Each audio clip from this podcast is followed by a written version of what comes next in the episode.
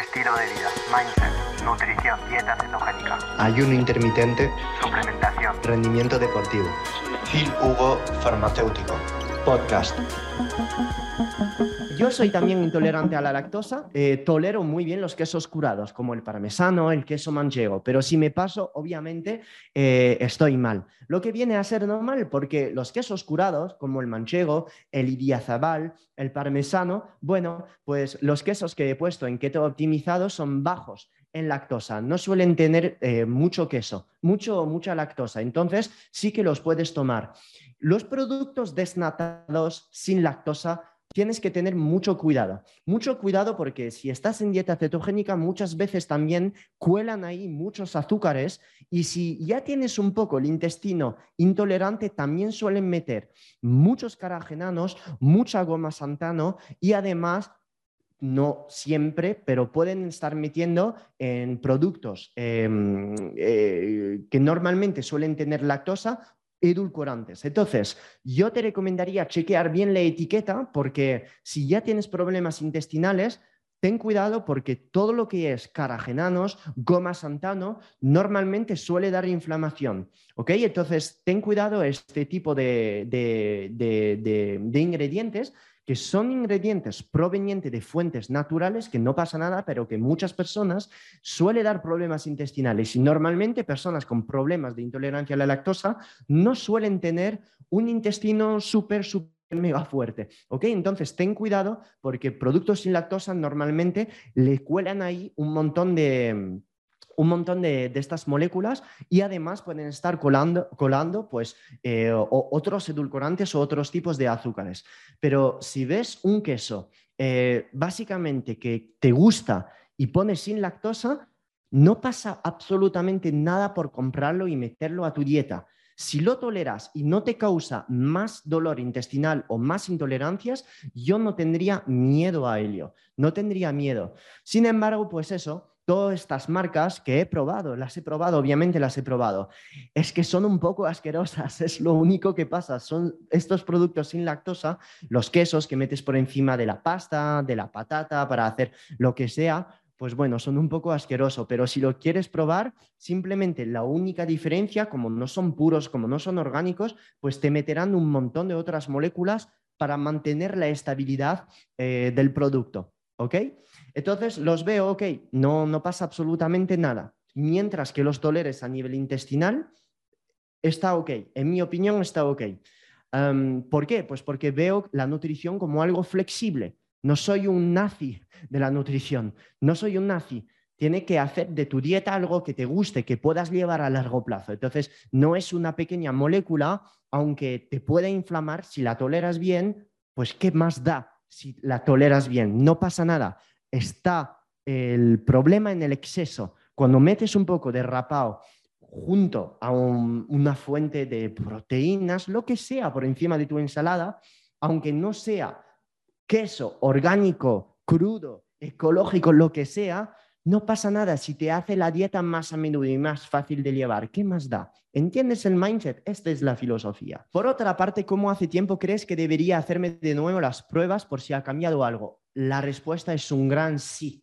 Entonces, normalmente las intolerancias alimenticias debidas a la disminución en la eficiencia de las enzimas intestinales normalmente son cosas genéticas son cosas genéticas. Es diferente de alergias, que una alergia a un alimento se puede revertir.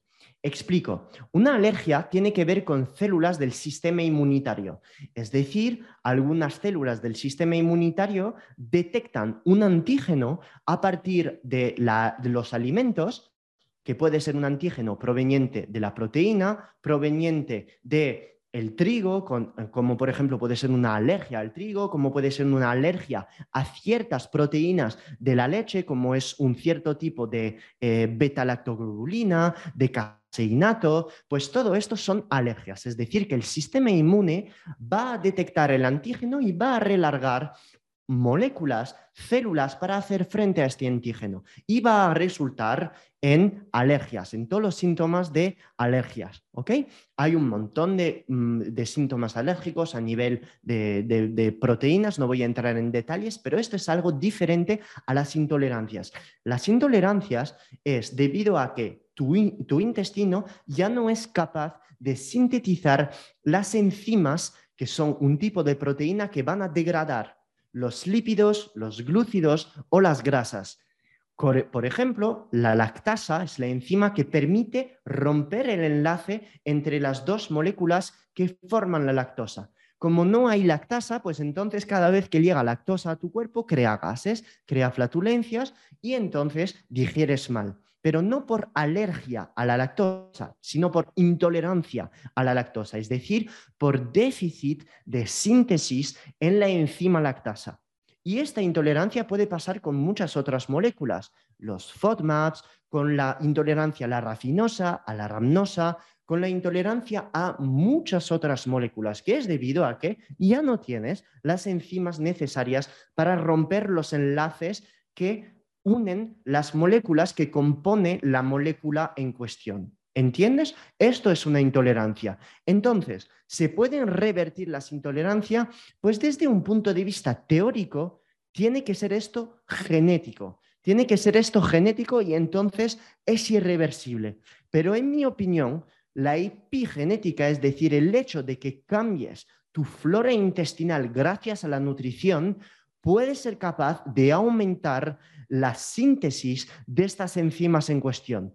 Estoy seguro que sí. Entonces, la evidencia científica en humanos de momento es un poco flojita en este sentido, pero pienso que puedes ir mejorando los síntomas. Es decir, si a lo mejor cuando tenías 12 años tomabas una cucharadita de leche de vaca sin pasteurizar y te morías si estabas en el hospital, a lo mejor ahora lo haces y te pasa mucho menos. ¿Por qué? Pues porque pienso que la efectividad de este tipo de enzimas también va de la mano con las poblaciones de, microbios, de la microbiota, de las bacterias que forman tu microbiota intestinal. Entonces, yo no soy gastroenterólogo ni soy experto en intestino. Sin embargo, por razonamiento fisiológico y por epigenética, pienso que se pueden mejorar este tipo de intolerancias. Entonces, por curiosidad, sí que me volvería a hacer este test. Sí que me lo volvería a hacer para saber cómo ha evolucionado. Una alergia se puede corregir sí o sí. Esto 100%. 100%.